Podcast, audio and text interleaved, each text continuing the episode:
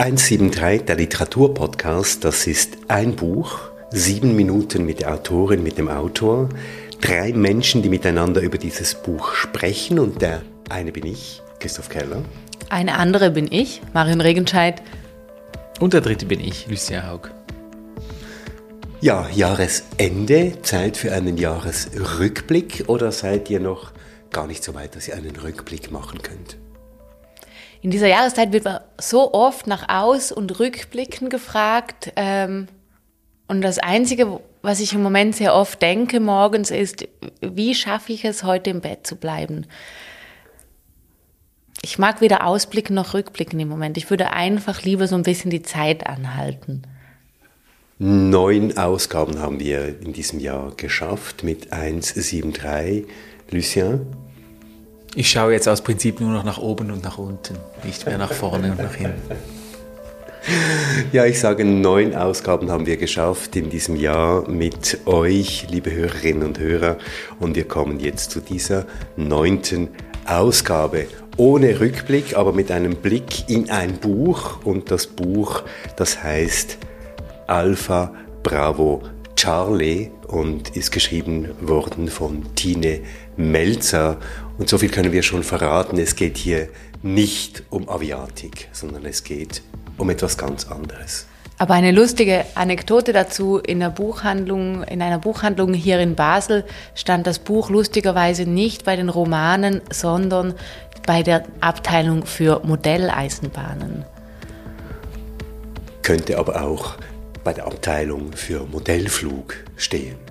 Ja, Hauptsache Modell, weil es geht nämlich nicht um Eisenbahnen und nicht um Flugzeuge, aber um eine Art Miniaturlandschaft.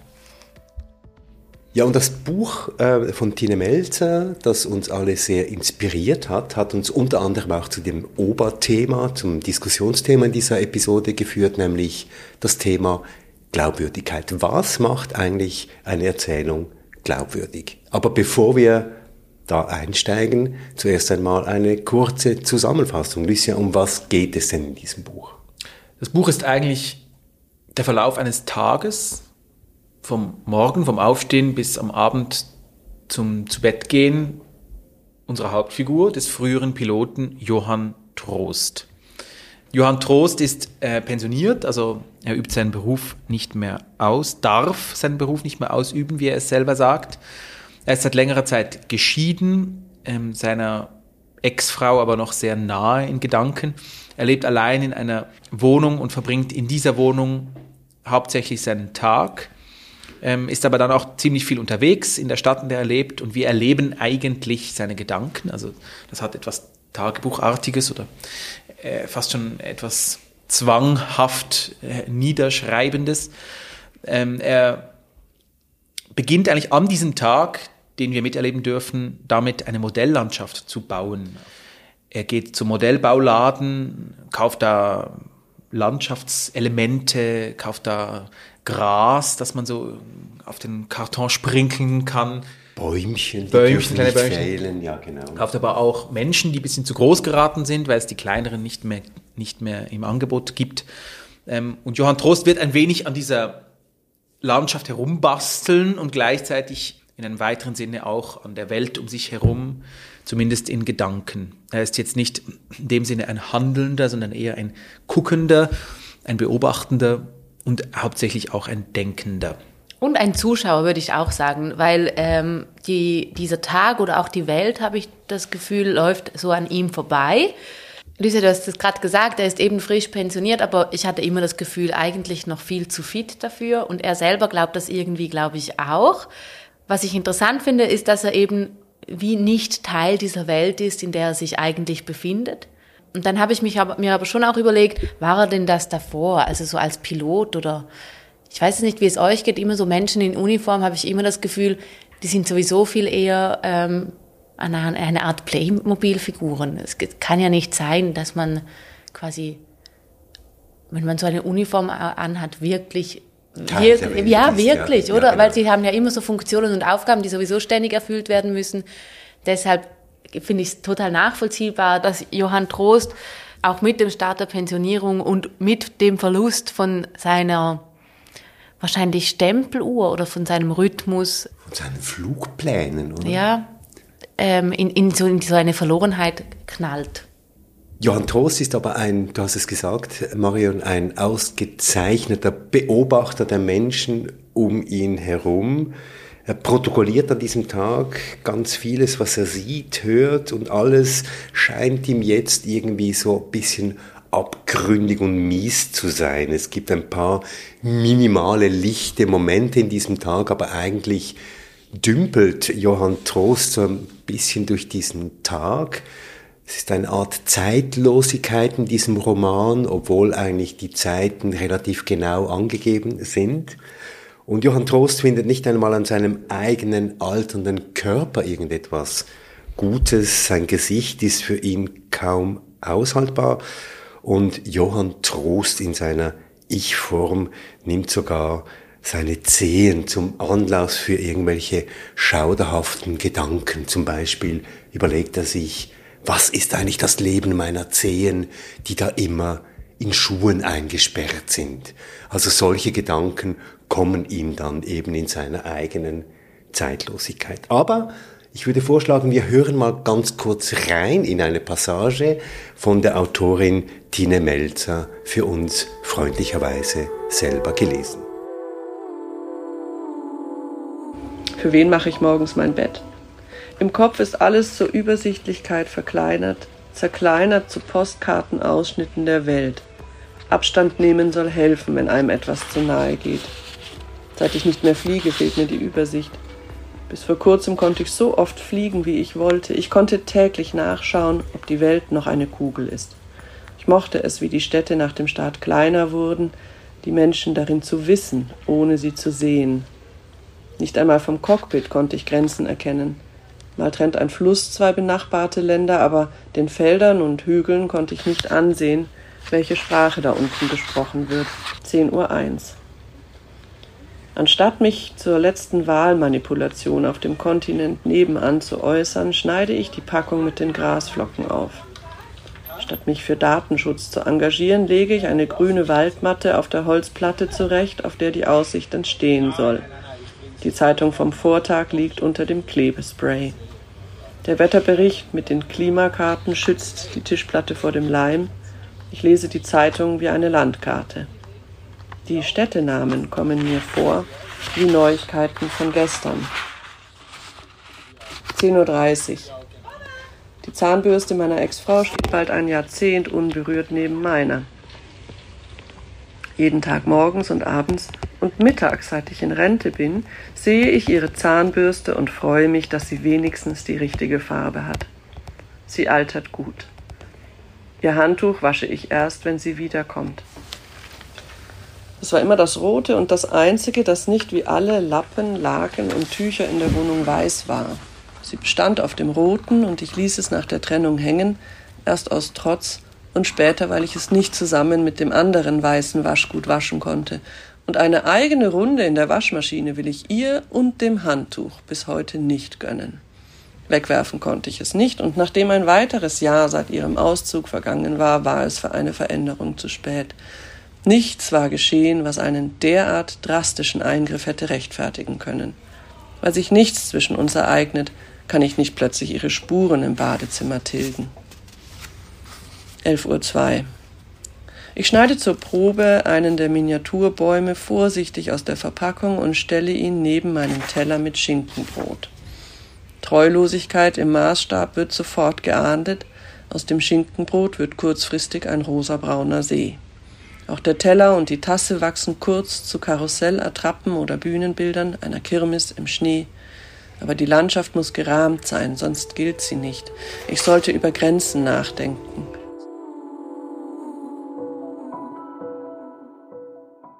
Das war also ein Ausschnitt von Alpha Bravo Charlie von Tine Melzer und jetzt müssen wir vielleicht ganz kurz sagen, wer ist Tine Melzer? Ja, Tine Melzer hat nicht nur ein Gebiet, in dem sie tätig ist. Sie ist Autorin, Künstlerin, Forscherin, Dozentin, ähm, produziert in diesen Zusammenhängen Bücher, könnte man sagen, hauptsächlich sehr schöne Bücher, sehr interessante Bücher. Äh, sie schreibt Essays, Ähm, sie arbeitet mit visuellen Mitteln und publiziert äh, zu Kunst, Diskursen und zur Gesellschaft und auch zur Literatur. Ähm, arbeitet an der Hochschule der Künste in Bern und hat Philosophie studiert ähm, und unter anderem zu Ludwig Wittgenstein und Gertrude Stein promoviert, was man vielleicht auch ein bisschen merkt an diesem Buch, das könnten wir vielleicht später nochmal besprechen. Ähm, und Alpha Bravo Charlie ist ihr erster Roman.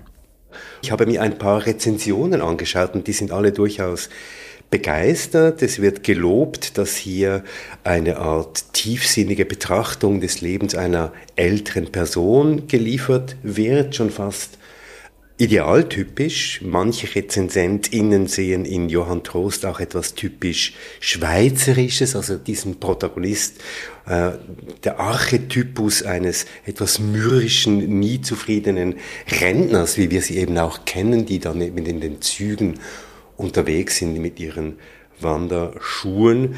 Wieder andere loben die prägnante Sprache der Autorin. Das klingt vieles sehr nachvollziehbar, was du da gelesen hast, weil ich finde es durchaus sehr interessant, dass wir ähm, ein Debüt gelesen haben, das eben nicht wie so viele andere Bücher die, Perspekt die Ich-Perspektive von einer Figur einnimmt, die sehr viel Ähnlichkeit hat mit der Autorin oder dem Autor, dass wir von Anfang an in eine ganz andere Welt gezogen wurden. Was ich aber nicht so gesehen habe, ist dieser Archetypus von so einem klassischen Schweizer. Ich weiß es nicht, was ihr für ältere Herren kennt, aber die, die mir auffallen, sind die auf dem Trottoir, die sagen, dass man hier nicht Fahrrad fahren darf. Und das macht er ja gar nicht. Also Johann Trost ist ja eher jemand, der versucht, mit niemandem in Kontakt zu kommen und möglichst unauffällig durch diese Welt zu kommen. Er äh, ist zwar unterwegs in diesen Tagen, wo wir ihn beobachten, aber er geht immer sehr zielstrebig von A nach B, so dass wirklich im Idealfall niemand auf die Idee kommen würde, dass er eigentlich gar nichts zu tun hat. Aber er ist schon auch ein bisschen ein dieser Art von Beobachter, oder? Es gibt eine Stelle, wo er dann sich fragt, welches Kissen soll ich mir auswählen, um das aufs Fenstersims zu legen, damit ich bequem meine Nachbarinnen beobachten kann. Also er hat schon auch diese Züge. Aber bevor wir jetzt auf die, in die Diskussion einsteigen, schlage ich doch vor, wir hören nochmal in diesen Text hinein. 19.11 Uhr. Vater hatte Ratschläge für die Zeit, die er Ruhestand nennt. Ruhestand ist Stillstand. Was soll das heißen? Du wirst dich umstellen müssen. So wie man ein Zimmer umstellt, indem man die Möbel darin verschiebt, wie man einen Schalter umlegt, einen Mechanismus ändert, wie man eine Stadt umstellt mit Soldaten, um sie einzunehmen, wie man sich umstellt findet von Feinden oder Menschen mit grimmigen Gesichtern. Ich stelle mich um, stelle meine Erinnerung dort hinter mich, meine Angst schiebe ich hinter den Schrank. Der Arbeitstisch kommt ans Fenster und das Bett zeigt nach Norden, wo es dunkel ist. Ich stelle mein Leben um, stehe später auf und fahre weit durch die Stadt, um zu keiner Arbeitsstelle zu gelangen. Lebe allein, aber nicht für immer. Ich möchte meine Wünsche umstellen und meine Schwächen. So wie man die Bücher im Regal neu sortiert, manche los wird, verschenkt. Ich werde ab jetzt täglich die Möbel verschieben. Unter dem Bett liegt ein Teppich. Wenn ich jemals hier ausziehe, werde ich zuvor den Boden abschleifen lassen und das Holzmehl aufbewahren. Draußen holt der Hausmeister den Aufsitzrasenmäher heraus. Manche Pflichten machen erst Freude, wenn andere gut hören können, wie man sie erfüllt. Ich schaue in meinen Taschenkalender nach, wie meine Zukunft aussieht. Wenn man die eigene Herkunft schon nur erträgt, weil man sie nicht ändern kann, sollte die Zukunft wenigstens machbar sein. Die Tage sind blanker als früher, leere Seiten, scheinheilig freie Zeit. Kein Dienstplan bestimmt die Wochen, keine Feste die Wochenenden. Seit ich nicht mehr zur Arbeit darf, kommen mir meine Tagespläne unzuverlässig vor. Ich fühle mich verraten vom Rentnerglück und von den langen Tagen ohne Dringlichkeit. Wie leichtsinnig von mir, mich nicht rechtzeitig um einen Zeitvertreib gekümmert zu haben wie nachlässig, dass ich mich in meinem Alter in die Situation gebracht habe, noch einmal etwas Neues beginnen zu müssen. Welches Vergnügen ist eine wöchentliche Hingabe wert? Welche Gesellschaft soll ich suchen, wenn sie mich nicht braucht? Könnte ich noch rechtzeitig jemand anderes sein als der, der ich geworden bin? Ich leide an meiner Pünktlichkeit. Sie ist unbrauchbar geworden, seit ich nicht mehr zum Dienst muss. Auf mein Reisefieber könnte ich verzichten. Auch Haarausfall und Neid wären mir lieber bei den anderen. Dafür stünde mir Demut ganz gut.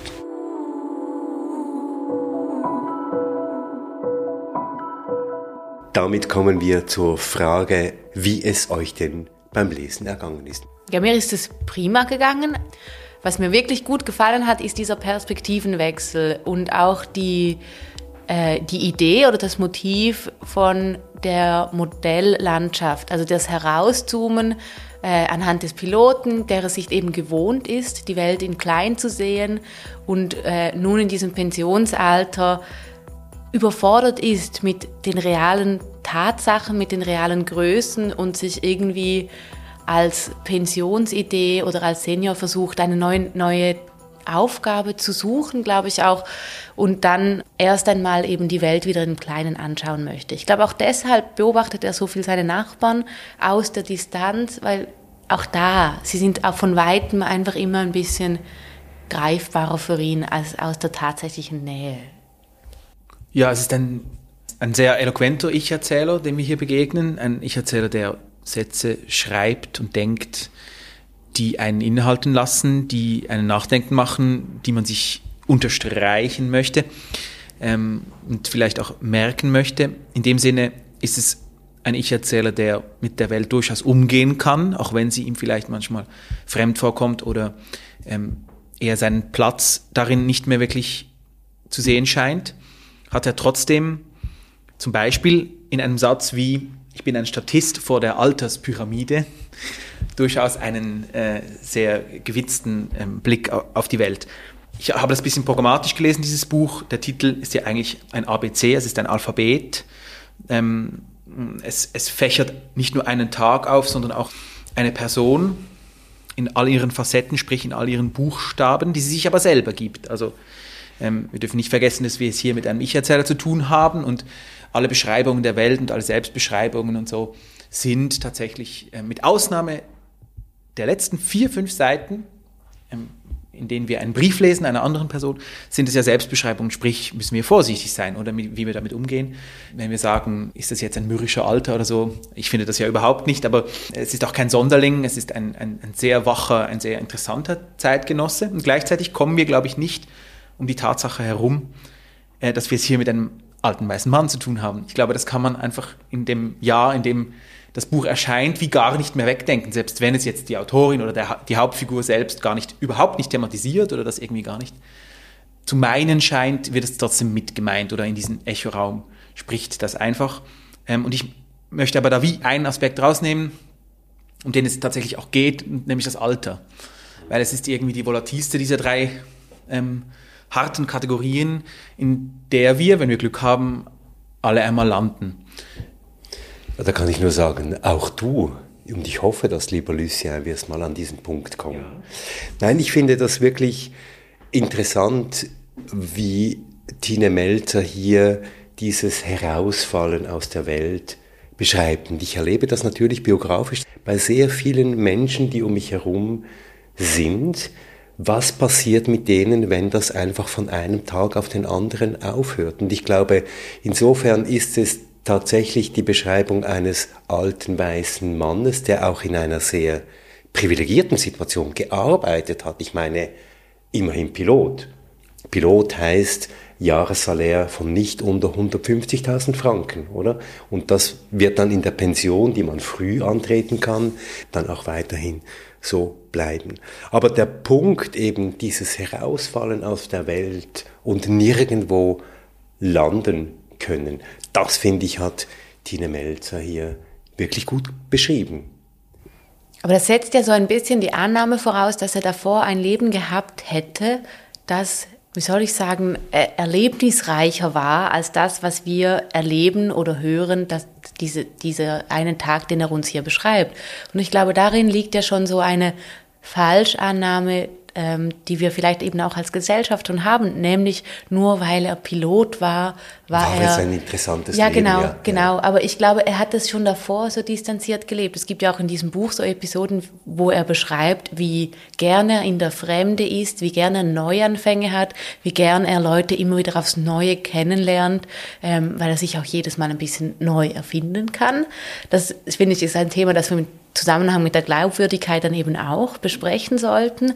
Ähm, wenn er sich jedes Mal neu vorstellt und neu präsentiert, wie auch in diesem Buch, es sind die, er die ersten Zeiten, das erst, den ersten Tag, den wir mit ihm erleben, ist dieser Tag vielleicht so und einen kommenden Tag würde er uns auch eine komplett neue Geschichte beschreiben.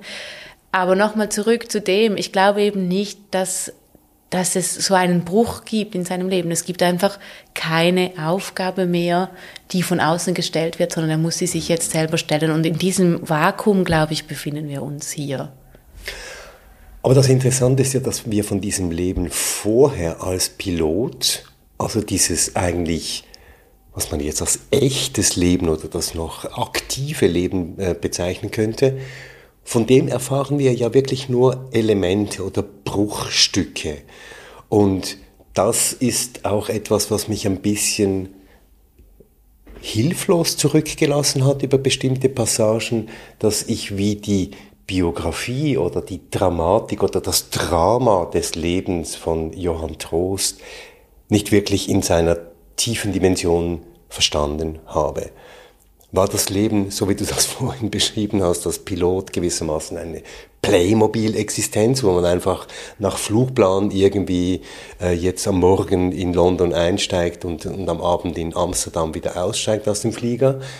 Oder war das ein Leben, so wie es manchmal eben auch suggeriert wird, wo eben Neues immer wieder passiert, neue Menschen, neue Länder, neue Personen kennenlernen.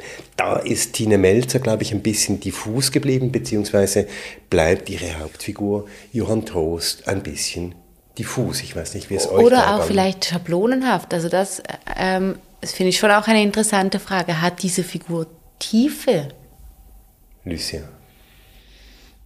Also ich glaube eben schon, dass man in diesen Zusammenhängen oft zurückgeworfen wird auf seine eigenen Vorurteile, wenn man sagt, ja eben, ich finde, oder ich habe mal einen Piloten gekannt, der war so, also ist dieser Pilot kein typischer Pilot, oder? Da muss man immer super aufpassen. Also, also ähm, ich finde, es ist eine Chance der Literatur, da eben auch Figuren zu erschaffen, die, die diese Bilder, die wir haben von gewissen Berufsgruppen, von gewissen Altersgruppen, von Geschlechtern und so, dass, dass wir die irgendwie ähm, durchbrechen lassen können ein Satz, der zum Beispiel fällt, ist, warum ist Mutterschaft so stigmatisiert?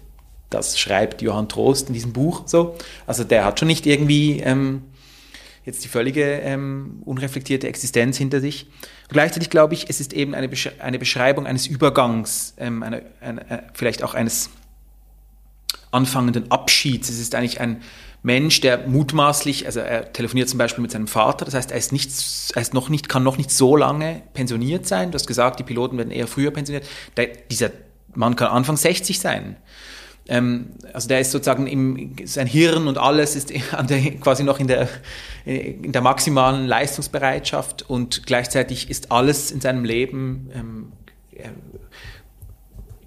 zurückgenommen. Irgendwie. Was Arbeitsfläche wäre für dieses Hirn, ja. ist plötzlich weg oder der Tisch ist leer. Ähm, es gibt diese Zeitpläne nicht mehr, es gibt dieses Cockpit nicht mehr, das ja super kompliziert aussieht und das wahrscheinlich auch kompliziert ist und so. Ähm, und dieses Hirn, das eigentlich immer noch auf Hochtouren läuft, ähm, wird, wird plötzlich sozusagen äh, auf diese Welt zurückgeworfen, die nicht mehr mit ihm spricht, im Sinne von, die ihn nicht mehr braucht, in Anführungs- und. Und dessen werden wir, werden wir gewahr beim Lesen, also dass wir eigentlich sozusagen ein Hirn in, in Überschusstätigkeit ähm, ähm, beobachten dürfen, dass sich dieser Langsamkeit, die, das, die dieser nächste Lebensabschnitt vielleicht auch einem aufzwingt, überhaupt noch nicht fühlt oder überhaupt noch nicht äh, ähm, bereit ist dafür. Und daher glaube ich auch, dass er noch nicht im Sinne eines, wenn wir es von Jahresrückblicken hatten, auch nicht im Sinne eines Lebensrückblicks funktioniert. Ähm, wie du das vielleicht erwartet hast, also dass er viel über seine Vergangenheit spricht oder das Bedürfnis überhaupt hat, jetzt das Revue passieren zu lassen, sondern er sich fragt, ja jetzt, ich bin ja noch, ich bin ja da, ich habe ja alles in der Hand, ich, ich, ich, ich ja, könnte ich könnte alles, oder? Ja, Aber ja. was, was will das überhaupt noch von mir? Und das stellt natürlich wiederum die Grundfrage eines Lebens, jetzt ganz unabhängig davon, wer das ist, den wir da ähm, be begleiten. Wenn das alles weg ist, Arbeit, der Hauptteil des Lebens rein äh, quantitativ noch vor sich, wenn das weg ist, ähm, das ist ja auch eine Frage, die einen als 20-Jähriger oder als, als, als 30-Jähriger oder so beschäftigen kann. Oder nimmt den Vorhang weg und was, was bleibt da noch, noch übrig? Also das zentrale Element in einem Cockpit ist ja der künstliche Horizont. Und das gibt ja jedem Piloten und jeder Pilotin die Orientierung und dann hast du das ganze Panel mit all diesen Knöpfen und all diesen Schubelementen, die du bedienen kannst. Und jetzt, wo du das gesagt hast, äh, Lucien, habe ich den Eindruck, dass dieser Johann Trost, wie eben das, was er jetzt vor sich hat, diese Gesellschaft, in der er plötzlich angekommen ist, wo er jetzt irgendwie seinen Alltag leben muss, als nicht mehr Steuernder, als nicht mehr Tätiger, auch wieder liest eine Art wie als ein Cockpit. Also die, das, was, was, was ihm so entgegentritt, sind alles so Elemente seiner Existenz, die sich in seinem Berufsleben irgendwie eben auf dieses Cockpit reduziert haben und jetzt ihm in Straßenszenen, in Szenen in der, beim Einkaufen, unterwegs und so weiter wieder begegnen, bis hin zu diesem Bedürfnis, sich wieder diese Welt zu erschaffen, die er einmal von oben gesehen hat, nämlich in der Form einer Modelllandschaft. Ich glaube aber, dass es nicht ähm, trostlos ist, sondern, sondern eher, wie du gerade gesagt hast, Lucia, ein, ein klassischer Übergang. Und das ist vielleicht etwas, was mich ähm, zugleich auch ein bisschen, wie soll ich sagen, geärgert hat, aber auf eine positive Art und Weise in diesem Buch ist ja, dass wir nur Teil dieses Übergangs sind, aber nicht Teil des, was danach dann kommt. Ich glaube, diese Figur hat total viel Potenzial, ähm, weil sie so viel denkt, weil sie so gut beobachtet, mir eine Geschichte zu erzählen, die ich glaube, mir mehr gegeben hätte als die Geschichte, die ich hier gelesen habe. Ähm, und darüber bin ich so ein bisschen traurig. Ich habe das Gefühl, ich habe erst wie so eine, eine, so eine Art Outline für eine Figur bekommen, aber noch nicht die Geschichte selber. Also ich habe das recht genießen können, glaube ich. Also dass ich über den Blick einer, einer Person, die Person kennenlerne und eben vielleicht auch Dinge erahne, ähm, die nicht ausgesprochen werden. Und gleichzeitig, dass das, was ausgesprochen wird, sich, und das muss man vielleicht nochmal vergegenwärtigen für die, die das Buch jetzt noch nicht gelesen haben, unglaublich so das Zeitkontinuum eigentlich aufmacht. Also, also wir haben es, wir haben es mit einem Tag zu tun. Das Buch hat 120, bisschen mehr als 120 Seiten.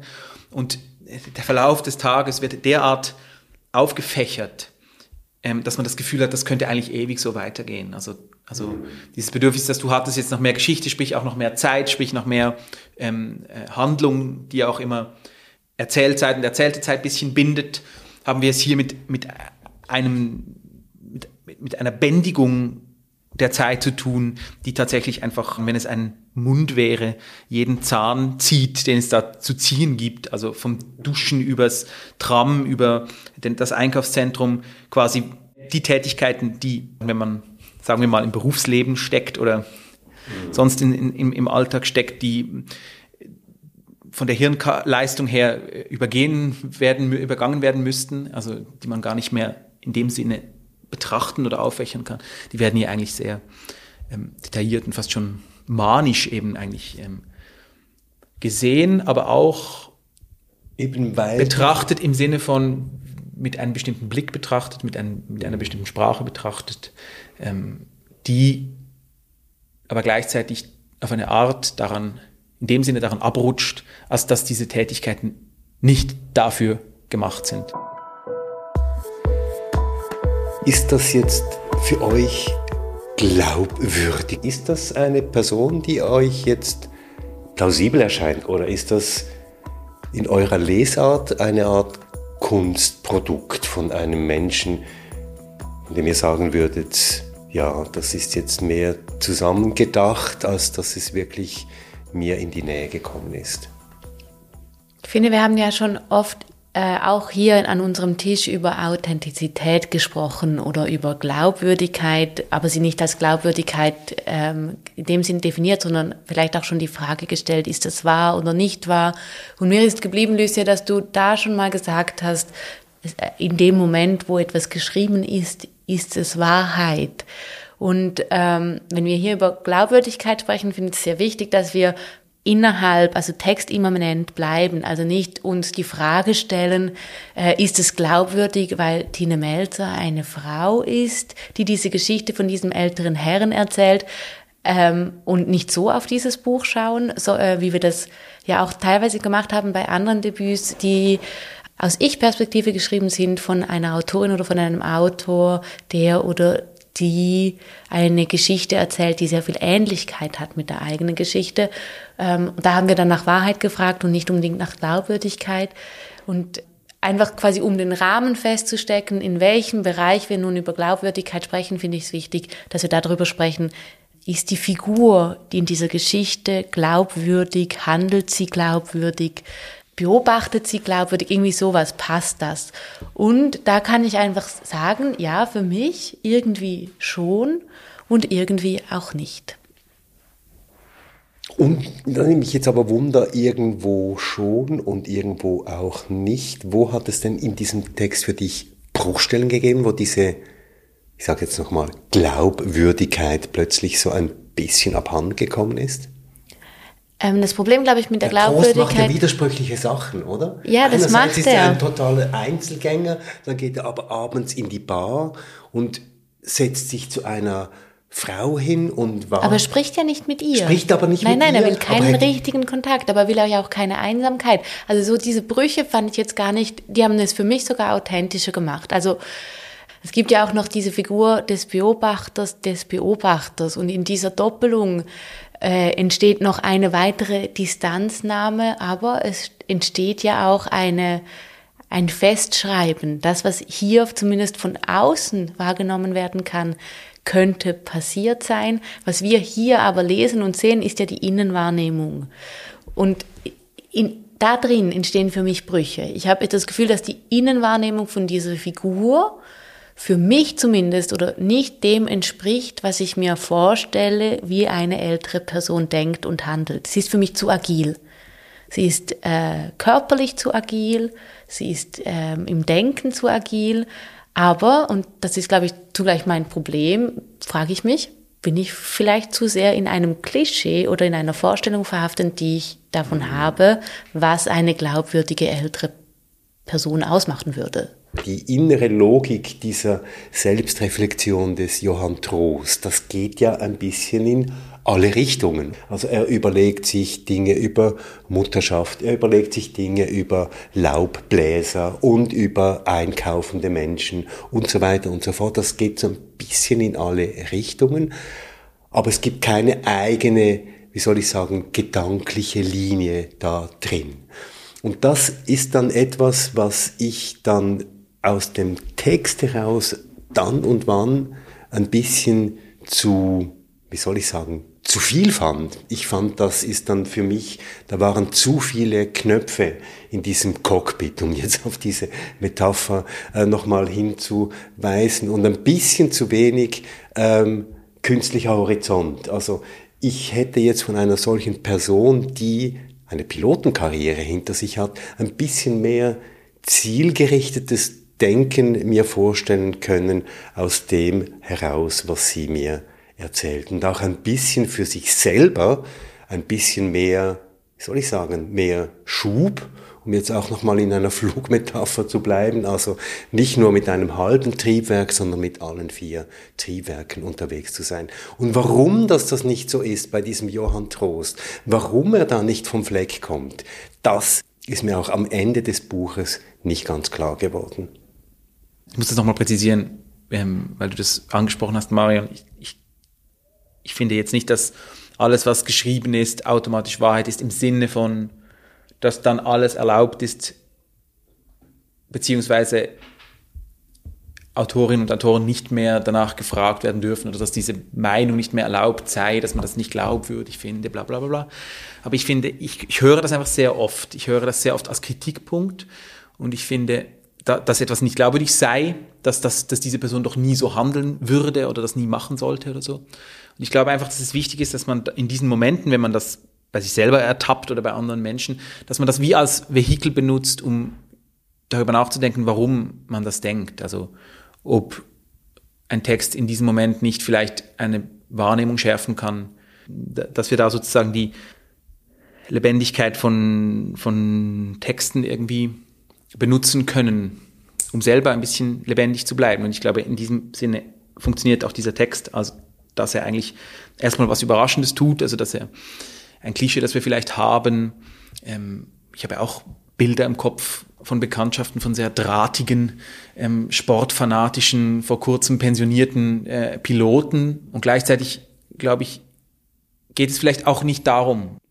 Also dann wäre in deiner Interpretation der Text auch immer der Prüfstein für die eigenen Urteile und Vorurteile. Ja, man muss einfach darüber nachdenken, warum, also es reicht nicht zu sagen, ähm, ja, das ist unglaubwürdig, weil ich mal einen Markus kannte, der Pilot war und der es anders gemacht hat. So, ich glaube, das ist einfach etwas, was oft passiert, ja logisch auch ist, weil wir alles immer mit unserem Leben vergleichen, oder? Aber ich glaube, ähm, hier passiert eigentlich was, was anderes. Ich glaube auch nicht, dass es darum geht, eine, eine grundsätzliche Aussage zu treffen über Piloten, die pensioniert sind. Also ich glaube, das, der Beruf ist auch zweitrangig. Irgendwie, ich hätte mir das auch anders vorgestellt, hätte auch einen anderen Beruf haben können. Nicht das Wichtigste, nicht das zentrale Element dieses Buches. Und sich daran dann so aufzuhängen, finde ich dann irgendwie fast kontraproduktiv, weil es geht darin, glaube ich, um etwas anderes. Aber das meine ich jetzt aber auch überhaupt nicht pädagogisch, sondern ich meine, ich meine das sehr, wirklich sehr sozusagen selbst ermächtigend, aber auch dem Text dienend. Und das wäre dann auch die Aufforderung, dass wir uns alle einmal wieder herausnehmen, vielleicht einmal aus unserer eigenen Playmobil-Existenz, wie du das vorhin genannt hast, und vielleicht uns in diese Johann Trost-Welt hineinbegeben und einfach mal beobachten. Ja, oder, oder zuhören auch oft. Im Moment habe ich oft das Gefühl, dass es dass sofort nach, nach Stellungsnahmen und nach Meinungen gefragt wird, ähm, mhm. aber einander nicht so viel zugehört wird. Der beendet das Modell, wenn ich das richtig gelesen habe, am Ende auch nicht. Also er verliert wie innerhalb des Tages eigentlich das Bedürfnis, dieses Modell akkurat oder überhaupt zu beenden. Und darin liegt für mich ja auch die Erfolgsgeschichte dieser Figur oder dieses Tages. Der, der hat durchaus einen Umgang mit der Welt, auch wenn er eben, wie du sagst, mal ein Lost ist.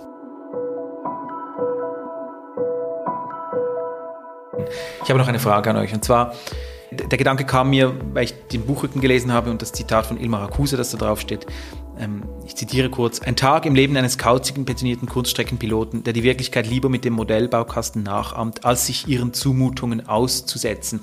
Ähm, meine Frage an euch ist, was wäre denn sich den Zumutungen aussetzen?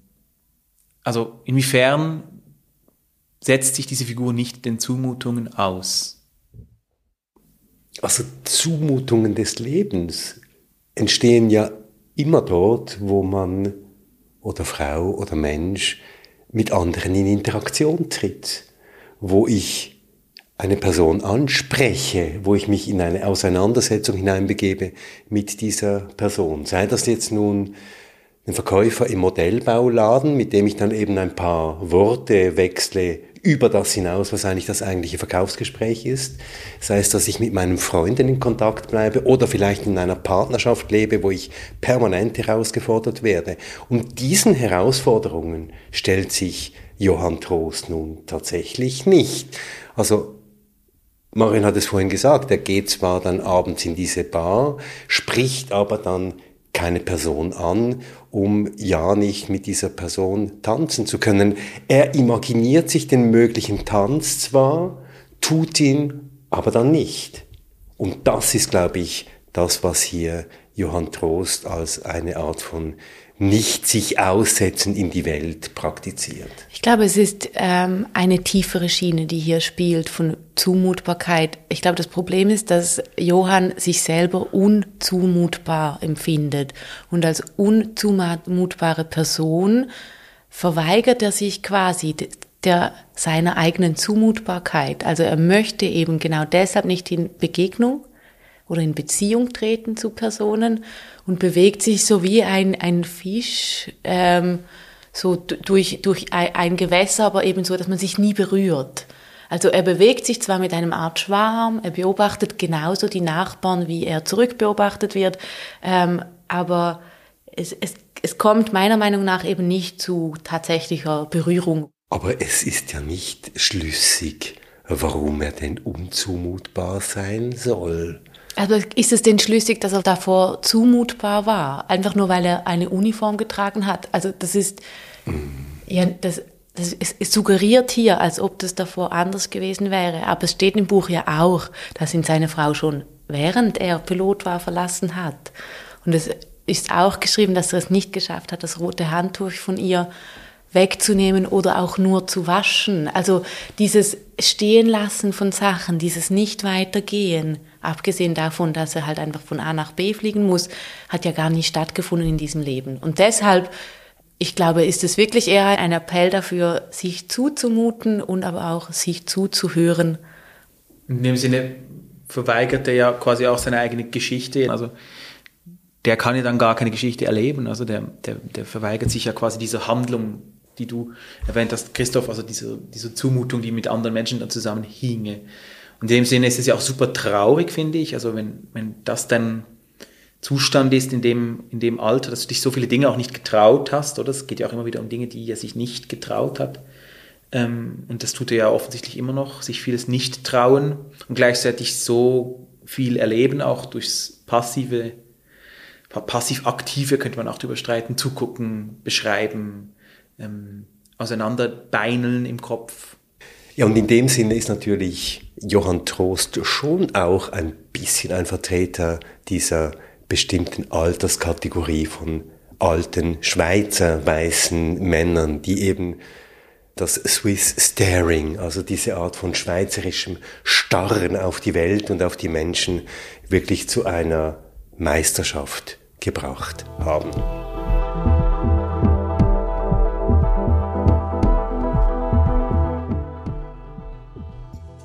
Ja, und das war's für heute, die letzte Episode dieses Jahres 2020. 23. Es war uns ein Vergnügen, mit euch durch dieses Jahr zu gehen. Wir zu blättern. Zu blättern. Wir haben besprochen Alpha Bravo Charlie von Tine Melzer. Erschienen ist das Buch beim Jung und Jung Verlag. Und jetzt die Frage, was kommt denn im Januar? Ich habe Lust, das neue Jahr ähm, literarisch irgendwie mit Vielheit zu starten und schlage deshalb vor, dass wir uns mal einem Literaturmagazin widmen. Dann freue ich mich darauf. Das war 173, der Literaturpodcast mit mir, Christoph Keller. Mit Marion Regenscheid. Lucia Haug. Das war der Flüsterhaug. 173, der Literaturpodcast ist zu hören auf unserer Webseite 173.ch. Auf Apple Podcast, auf Spotify und überall, wo es gute Podcasts gibt. Neu auch im Audiobereich von buchbasel.ch. Und auf podcastlab.ch. Schöne Weihnachten. Schöne Feiertage, schöne Ferien. Schönes Lesen. Schönes Leben.